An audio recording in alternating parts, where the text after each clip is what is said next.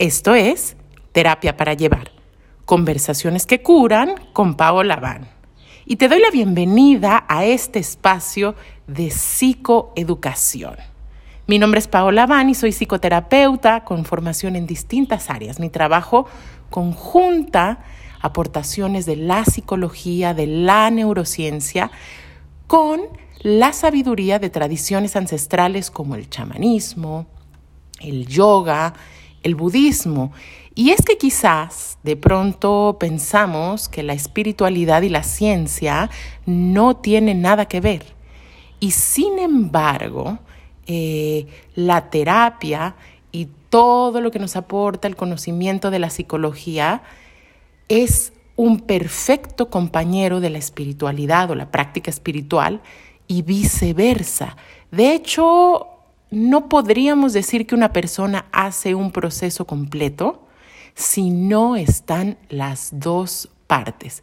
Y por espiritualidad no nos referimos a religión, ni a pertenecer a una secta, ni a adorar a deidades específicas, sino que espiritualidad es simplemente saber que existe una inteligencia más grande que nuestro yo individual y que además estamos conectadas y conectados con todo lo que existe. Así que el día de hoy eh, voy a dedicar este episodio a las emprendedoras y los emprendedores espirituales. ¿Y a qué me refiero con esto? Un emprendedor espiritual es esa persona que quiere sinceramente hacer un cambio positivo en el mundo.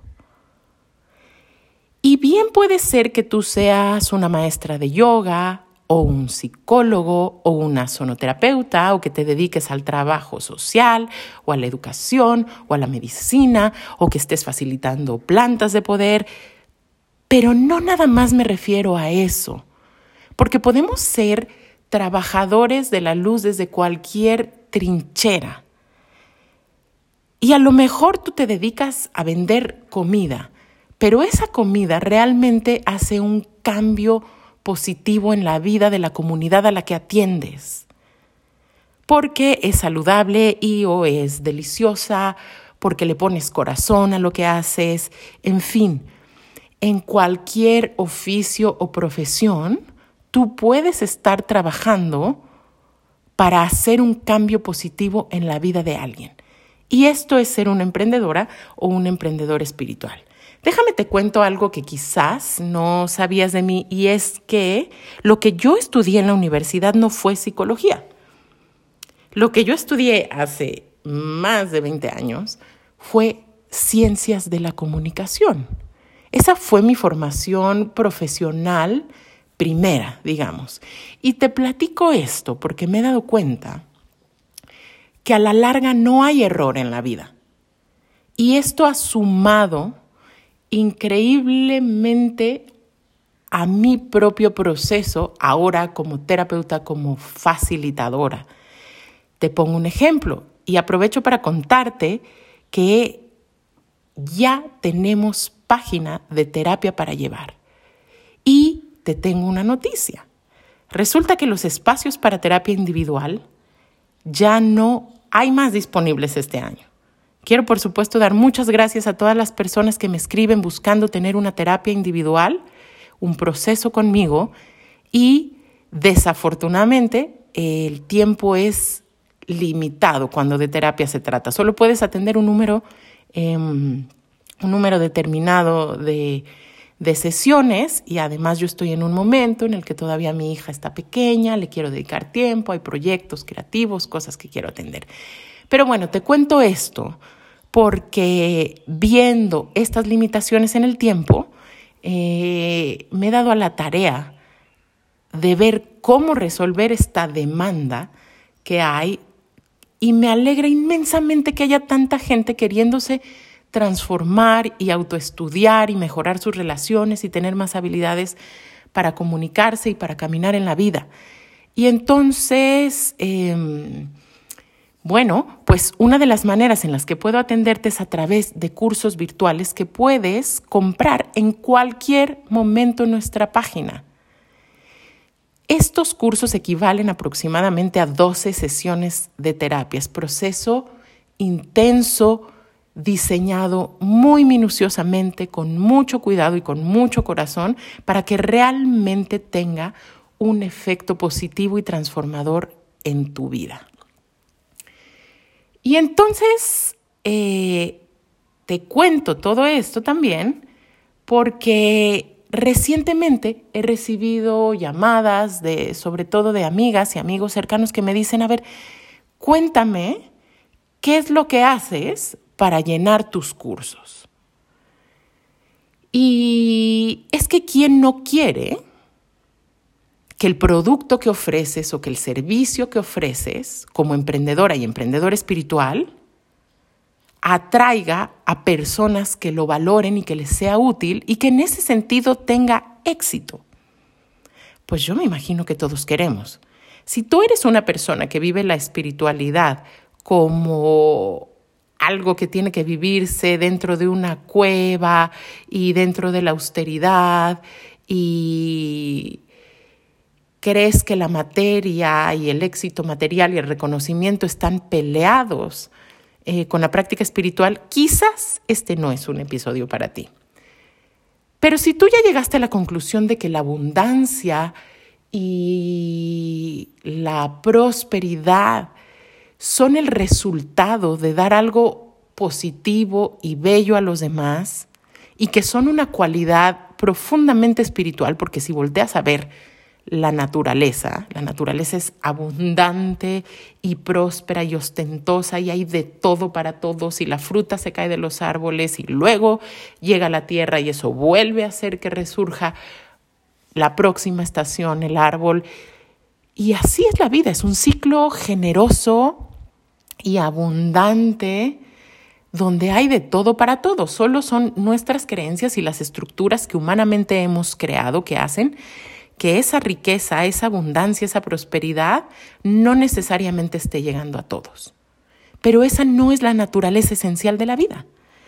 Entonces, eh, quiero darte unos, sí, unos consejos. Los terapeutas no debemos dar consejos, pero este es un espacio de psicoeducación donde sí quiero compartirte algo de mi experiencia y lo que yo he platicado recientemente con amigos y amigas que quieren también hacer que sus proyectos prosperen. Y entonces lo primero que te voy a decir es que como emprendedora o emprendedor espiritual no hay éxito hasta que no produces un cambio en la vida de alguien. Ojo, porque a veces nos volamos y la mente como que se quiere ir a cambiar el mundo. Yo no creo que puedas cambiar el mundo, pero sí creo que puedes cambiar tu mundo y puedes cambiar el mundo de algunas personas cercanas a ti que formen parte de tu tribu, de tu comunidad y que confíen en lo que tú haces. Entonces, lo primero que tienes que tener muy claro es cuál es esa promesa que le puedes hacer a alguien y lo más importante, que realmente puedes cumplir. Entonces, aquí entra algo muy importante que es que tienes que decidir ¿Qué es eso que no está funcionando en la cultura, en el mercado, en la manera en la que se hacen en este momento las cosas? ¿Y qué es eso que tú intuyes que podría hacerse de mejor manera? Te pongo un ejemplo. Yo admiro muchísimo, y quizás lo conoces, a Gabor Maté. Gabor Maté es un psiquiatra eh, que vive en Vancouver y que hace muchos años empezó a trabajar con personas en situación de adicción, adicción a sustancias. Y por supuesto se ha vuelto súper exitoso y reconocido últimamente porque lo que él hizo fue cambiar la visión que tenemos acerca de la adicción. No quiere decir que ya cambió a todo el mundo, pero quiere decir que está teniendo un impacto sobre ciertos profesionales de la salud y sobre la cultura. ¿A qué me refiero? Normalmente vemos a una persona que está en situación de adicción como, uff, lo más bajo que hay, hay muchísima discriminación y lo que él ha intentado difundir, que además es profundamente verdadero, es que vivimos en una cultura que promueve la adicción y que de alguna manera, nos guste o no aceptarlo, todos somos adictes a algo. Y puede ser que la adicción que tú padeces o la manera, vamos a decir, en la que tú regulas tus emociones y tu experiencia de vida, la manera en la que tú estás regulando tu dolor, sea legal. Entonces puede ser eh, que tú seas adicta a las compras o al azúcar o al sexo. Estas son formas legales y no tan condenadas por la, la sociedad y la cultura. Ah, pero ¿cómo somos severos y severas con una persona que es, por ejemplo, adicta a la marihuana? Y ojo, porque lo que él dice es que la pregunta que está detrás de una adicción no es por qué hay una adicción y cómo la solucionamos. Este es el planteamiento que se ha hecho la medicina y los programas de rehabilitación y las clínicas. Y él dice, la pregunta verdadera es, ¿por qué el dolor? ¿Qué es lo que le duele a esa persona que la lleva a tener que anestesiar y gestionar este dolor a través de tal o cual forma? ¿Qué eventos tan impactantes, tan abrumadores hubo en su infancia, que ahora la única manera que tiene de conseguir alivio y consuelo a ese dolor emocional es a través de esta u otra sustancia. ¿Por qué te cuento todo esto en un episodio que tiene que ver con emprendedores espirituales? Porque es un ejemplo de cómo Él está cambiando nuestra visión y por qué algo revolucionario por supuesto tiene mayor impacto que el solo venir em, imitando o repitiendo o tratando de reproducir cosas que ya no funcionan. Lo mismo pasó una persona que también les he hablado aquí en el podcast, que yo amo, es Brené Brown.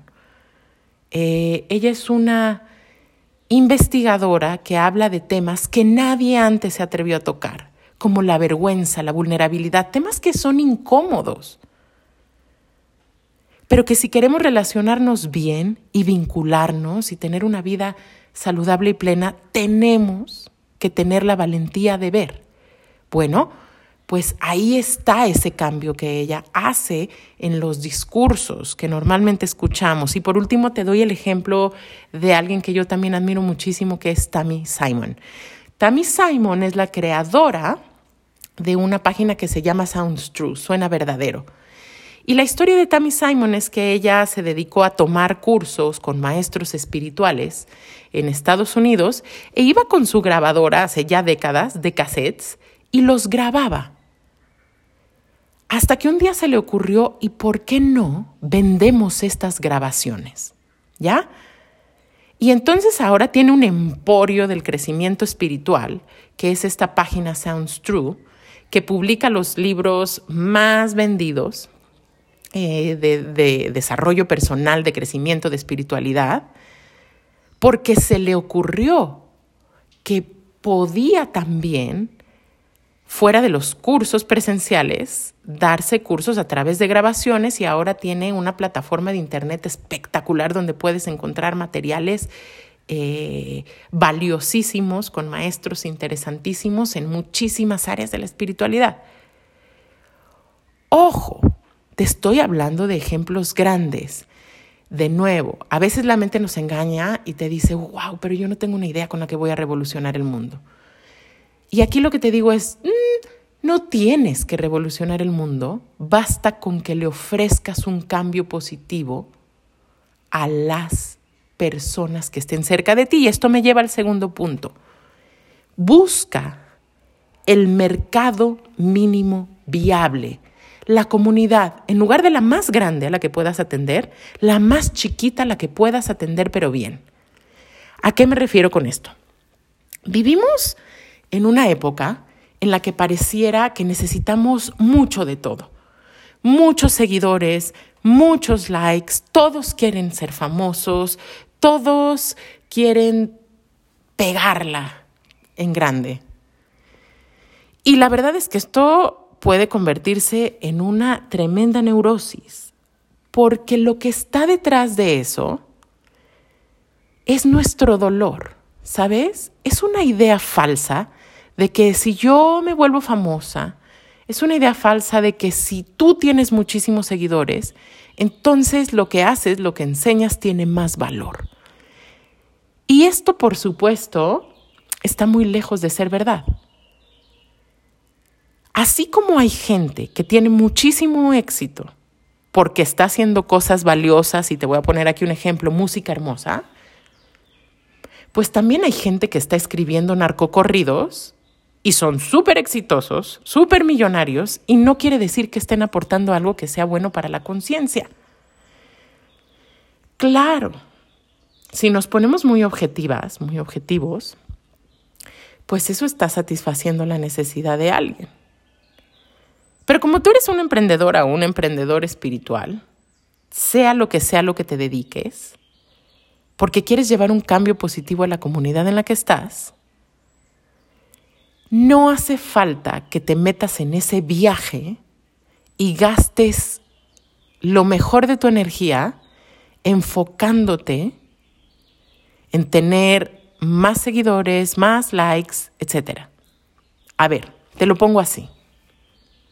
Se trata de decidir a cuántas personas necesitas atender o venderles tu producto, tu servicio para tener la vida que tú realmente anhelas. Y aquí se trata de sinceridad del corazón. Voy a ponerte un ejemplo. Si tú eres terapeuta, como yo, hay un número limitado de consultas que puedes atender al día. No puedes atender 40 sesiones de terapia al día, porque el día solo tiene 24 horas y tienes que dormir y tienes que tener una vida. ¿Cuántas sesiones de terapia tienes que atender para considerarte una terapeuta exitosa? ¿Cuatro, cinco, ocho al día? Eso quiere decir que tienes que tener cuántos pacientes. ¿20? ¿30? No puedes tener muchísimo más que eso y entregar un servicio de calidad pero sería increíble si tu agenda estuviera completamente llena, ¿cierto? Y entonces, cuando dices, ah, wow, lo único que tengo que conseguir son 20 personas para mi agenda, o 40 personas para mi taller, o 30 personas para mi ceremonia, o si tienes un restaurante, solo tengo que llenar 10 mesas. Cada tanto. ¿Se entiende más o menos la idea que estoy compartiendo? Entonces ya ahora estamos en un tiempo donde nos medimos por si tengo 487 mil seguidores en Instagram o si mi podcast lo escuchan 495 mil 872 billones de personas. Y lo que te quiero decir es que esto es una ilusión.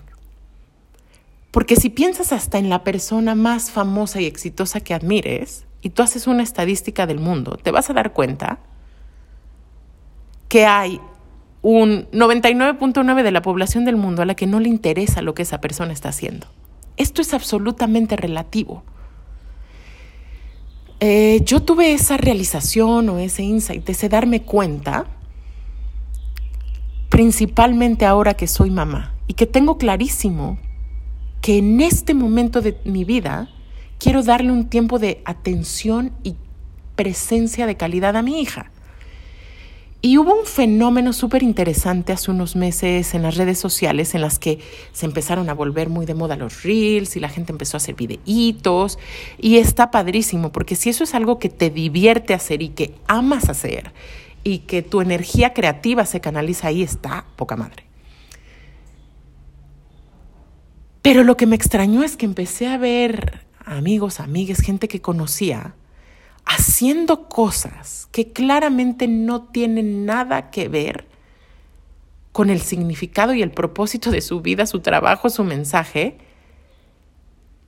haciendo pequeñas coreografías en videos para Instagram, haciendo cosas triviales, gastando tiempo de maneras que, y perdonen lo juiciosa que soy, pero que más allá de juzgar a los otros, porque que cada quien haga lo que quiera con su vida, yo simplemente dije, yo no estoy dispuesta a hacer eso, no me da la gana, no quiero gastar así mi tiempo. Y entonces puede venir la angustia de, ¿y si yo no hago esto y sigo la corriente y hago lo que todos los demás están haciendo, entonces me voy a quedar atrás y no voy a ser relevante? Y nadie va a hablar de mí, no voy a tener 12 mil followers. Y aquí viene la clave de lo que te estoy diciendo. A lo que me refiero con tener el mínimo mercado viable, tiene también con darte cuenta de que tener seguidores y likes no significa necesariamente que esa gente va a consumir tu producto o va a ser beneficiada por tu servicio. Esto es importantísimo. De hecho, no significa casi nada. Entonces se trata de dirigir muy inteligentemente tus esfuerzos. Y esto no quiere decir que yo sea antifama, estaría padrísimo estaría padrísimo si cada vez tu podcast, tu música, tu restaurante, tu, la ropa que coses y diseñas tiene cada vez más impacto y llega a más personas. Pero lo que te estoy diciendo es que si ese es tu motor principal en la vida, no estás decidiendo con el corazón, sino con la mente y el ego. Y no es que Diosito te va a castigar y no es que eso sea malo, es que no vas a lograr satisfacción interna. Hay un texto sagrado de la India que a mí me fascina, que es el Bhagavad Gita. Y en el Bhagavad Gita, Krishna, esta deidad hinduista, al personaje principal que es Arjuna, le está hablando de su Dharma, de su camino en la vida, de su propósito sagrado. Todos tenemos un propósito sagrado. Y entonces Krishna le, da una indicación muy concreta y le dice, tú realiza tu labor y desidentifícate, libérate completamente del resultado. Y entonces ese es mi consejo para ti. No quiere decir, ojo, que no hagas las cosas bien, con calidad, todo lo contrario. Sé la mejor versión de ti que puedas hacer, da lo mejor que tengas para darle al mundo. Y si el mundo te reporta fama, seguidores, etcétera, maravilloso. Esto pertenecerá al plan de la inteligencia divina. Pero yo conozco gente que está haciendo un trabajo exquisito. Por ejemplo, recién hace unos meses fui a una terapia aquí en Amatlán de una persona que está haciendo una terapia espectacular con plantas de poder y ella recibe solo a una persona por día en su casa. Y el nivel de atención y de cuidado y de generosidad que te brinda en esa terapia es impactante. Claro, con muchísima dignidad, cobra lo que ella considera necesario por ese servicio que por lo menos yo con toda felicidad le pago, porque lo vale. Ojo, precio y valor no es lo mismo. Y ella no es ni famosa, ni publica mucho en Facebook, pero tiene la agenda llena. De nuevo, no es que la fama esté mal, puede que ese sea tu Dharma, puede que ese sea tu propósito sagrado, puede ser que es lo que la inteligencia superior tiene preparado para ti. Pero lo que sí te quiero decir hoy, emprendedor, emprendedor espiritual, es pon tu energía en tu propósito, en refinar tu mensaje, en prepararte, en dar lo mejor a un grupo determinado de gente. Lo demás viene por añadidura. Y entonces vamos al número tres. Número uno, no hay éxito hasta que no produces un cambio. Decide qué cambio quieres hacer. Número dos, menos es más. Escoge cuánto es lo que es suficiente para ti para tener lo que tú consideras que es éxito y atiende maravillosamente, espectacularmente a esa pequeña comunidad. Y si eso crece, maravilloso. Número tres, sé generosa, sé generoso.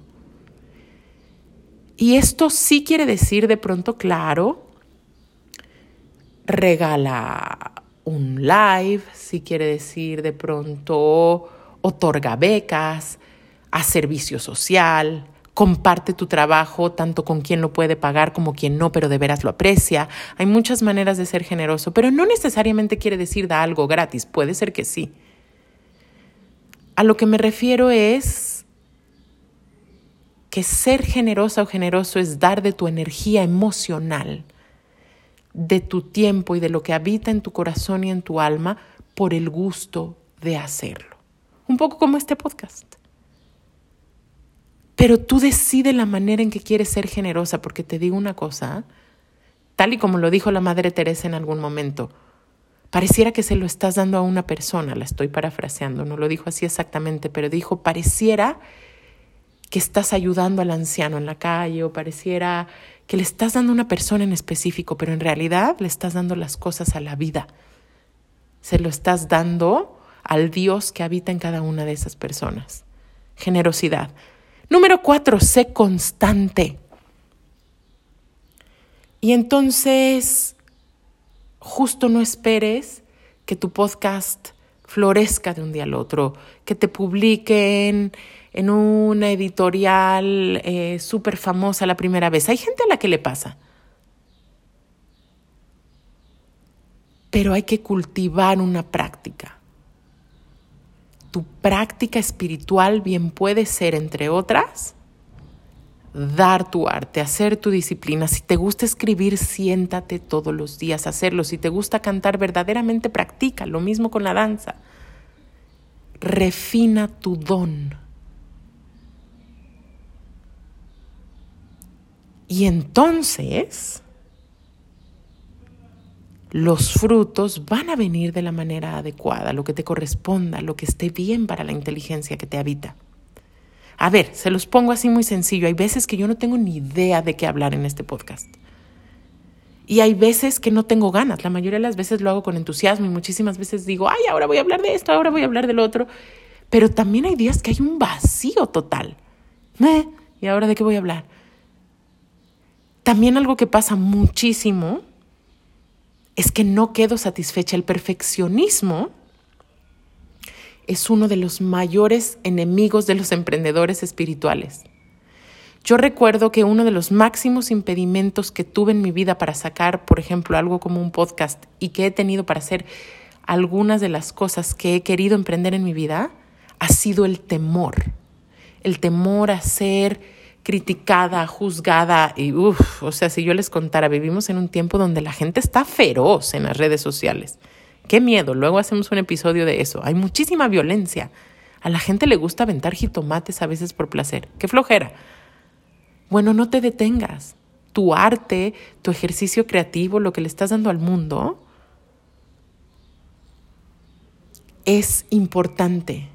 Y aquí el punto es que si te pierdes de nuevo en esta ilusión de que siempre hay alguien que es más famoso que tú, más exitosa que tú, vas a vivir corriendo detrás de una zanahoria que nunca vas a alcanzar aquí y ahora. Imagina, y no imagines, esto es una realidad, la muerte es nuestra compañera.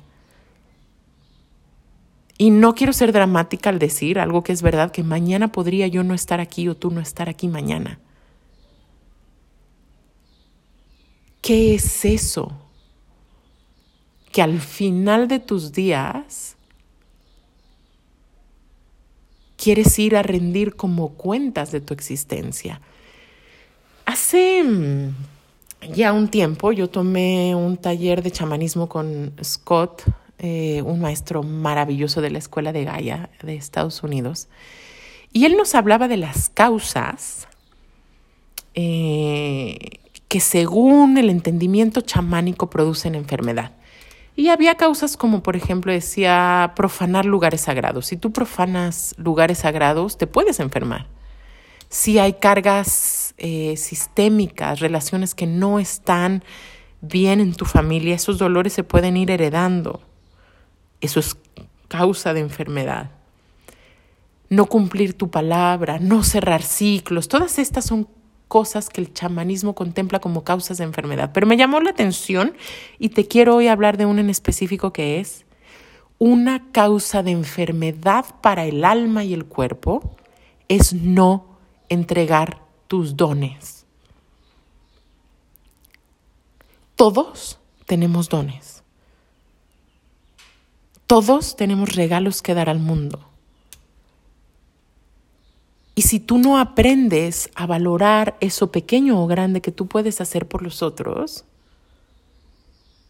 tu alma se empieza a secar, se empieza a marchitar. Y ojo, porque te decía, el perfeccionismo es tremendo enemigo. Ahora está de moda este concepto de el síndrome del impostor. Es que cuando eh, digo algo me siento como un impostor. Bueno, a ver, yo te tengo un remedio muy rápido contra el, síndrome de impostor. La receta para superar el síndrome del impostor es no seas un impostor o una impostora, no prometas cosas que no puedes cumplir. No te infles con méritos que no tienes. No vendas lo que no puedes sostener. Sé honesta. Sé honesto. No pretendas ser más de lo que eres. Y entonces a lo mejor lo que tú puedes hacer es una humilde contribución a la vida de alguien y eso es suficiente. Llévalo con orgullo, ese es el, el quinto consejo. Estate y siéntete orgullosa de tus dones. Ve más allá de lo que la mente te dice que tienes que lograr. A lo mejor no tienes la apariencia que crees que se necesita. A lo mejor tienes cursitis y ya tomaste miles de millones de cursos y todavía no te sientes suficiente. ¿Suficiente para qué? Muy probablemente cuando estamos entrando en síndrome de impostores porque estamos tratando de hacer más de lo que nos corresponde. No estás aquí para rescatar ni quitarle la responsabilidad de su vida a nadie. A veces las cosas son muy concretas. A mí eso me encanta el trabajo de Jeff, el papá de mi hija. Él en un fin de semana prepara sonoterapeutas que pueden salir, llegan el viernes y el domingo están listos para salir a repartir medicina. Porque el curso está tan bien diseñado que así es. Pero ojo, aquí viene esto importante. Tú puedes salir y decir, ok, yo te puedo dar una sesión con cuencos y eso quizás va a ayudar a tu lumbalgia, tu migraña, te va a dar una sensación de paz o te va a remover cosas. Es muy distinto a venir a un curso de fin de semana y decir, o por ejemplo, ir a tres ceremonias con plantas de poder y decir, me siento lista para hacerlo. Porque son procesos distintos. Porque para poder compartir algo de eso necesitas una iniciación, idealmente un, te tienen que entregar un altar, porque hay muchísimo que aprender y saber. Ojo, es así de fácil. Tu cuerpo energético tiene que poder sostener una labor así. Aguas, porque luego, si te avientas una tarea más grande de la que puedes cumplir y no has construido, esto es real, ¿eh? Nosotros tenemos un cuerpo físico, un cuerpo intelectual, pero también tenemos un cuerpo energético. Y ese cuerpo energético crece y madura con la práctica, con el tiempo, con muchas tecnologías, con respiración, con yoga, con prácticas espirituales, con qigong, si tú no tienes el cuerpo energético que te permita sostener las tareas y el impacto que vas llevando, ojo, porque ahí es donde nos enfermamos. Y no quiero que esto suene como a una amenaza, lo único que te estoy diciendo es, basta con ser honesta y de ahí creces. Y siempre querer crecer. No te vendas como una experta si no eres una experta. Pero aún, por ejemplo, te pongo un ejemplo, si estás, si acabas de estudiar algo, yo recuerdo cuando estudié constelaciones familiares, hace, no sé, yo creo que más de 15 años, lo que hacía para practicar era decirle a mis amigas, oigan, eh, voy a armar un tallercito de constelaciones. Y me acuerdo que les cobraba, creo que 250 pesos. Así, una cosa súper simbólica. Y salían súper felices, pero yo no decía soy una experta en constelaciones familiares. Me volví experta en constelaciones familiares después de hacer muchos de esos tallercitos, tomar muchísima capacitación, traducirle a los mejores que hay en el mundo en constelaciones familiares durante varios años. Y entonces ahora puedo decir que sé bastante de terapia sistémica. Y así con todo. Espero que esta información te sea súper útil y recuerda que estás aquí en el mundo para entregar tu medicina. Quiero contarte eh, que justamente una de mis pasiones es empoderar a personas a entregar su medicina, pero justamente con preparación desde un lugar de profundidad, con guías detrás de ellos, con un sustento, con una conciencia de lo que implica estar en el acompañamiento de otras personas. Así que uno de los ofrecimientos que hacemos a través de la plataforma de Pachamamita, Espiritualidad con los pies en la tierra, es el entrenamiento para facilitadores de cacao. Es un entrenamiento de seis meses que se da en línea, en el cual te introduces en la cosmovisión maya. El cacao tiene un espíritu y el cacao tiene un conocimiento y un linaje detrás. Sí podemos darle profundidad a lo que estamos haciendo. Busca los maestros adecuados, están por ahí. Y entonces, si te interesa eh, empezar a interactuar con el espíritu de esta medicina, con la guía de abuelos mayas, por favor date una vuelta eh, o pide informes en arroba pachamamita.mamitatierra porque estamos por arrancar en mayo. Entrenamiento de seis meses, que es lo mínimo que yo considero y que así lo diseñamos con Isaías e Isabel, estos preciosos abuelos mayas que viven en Guatemala, para que uno empiece a introducirse en los secretos. Eh, y en los misterios y en la belleza de la cosmovisión maya. En esta formación vas a aprender del proceso del cacao desde la semilla, del calendario maya, del espíritu del cacao, de los rezos de apertura, de cómo construir altares. Y, y bueno, Eres muy bienvenido y también si quieres hacer algo presencial, aunque no es entrenamiento, eres súper bienvenida del 26 al 28 de mayo, eres súper bienvenido en Amatlán. Vienen a visitarnos estos abuelos todo un fin de semana de ceremonias de cacao, de medicinas de plantas, de rezo, de canto, de tribu. En fin, muchísimas gracias por escucharme. Te deseo lo mejor porque, ¿saben qué? O sea, lejos de decir... Eh, no, hay tanta gente que está haciendo cosas que no son profesionales en el mundo. Sí, ojo, vete con los ojos abiertos, pero más bien yo diría, prepárate, busca los mejores maestros, sigue en tu camino, empoderémonos en esa luz, empoderémonos en esa medicina, tengamos buenos maestros. Y por cierto, es que no puedo dejar de saltarme esto, uno de los más grandes depositarios del conocimiento del Perú es Quique Pinto. Por ahí lo has escuchado, búscalo en Spotify, búscalo en YouTube con canciones como La Canoa, Mi Corazón, El Guerrero. Si has ido a ceremonias de ayahuasca, seguro has escuchado alguna canción de Quique por ahí. Tenemos el lujo de que nos visiten a Matlán para dar un taller acerca de ofrendas a la Pachamama, despachos andinos, y va a dar también por acá una ceremonia con su música en vivo.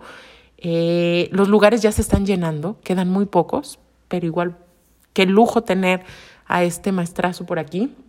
Eh, arroba pachamamita.mamitatierra y eh, arroba paola como abanico con B grande en Instagram. Ahora sí, eh, si te gusta este podcast, comparte, salgamos de la mentalidad de carencia y compartamos, seamos generosos y que florezca la luz.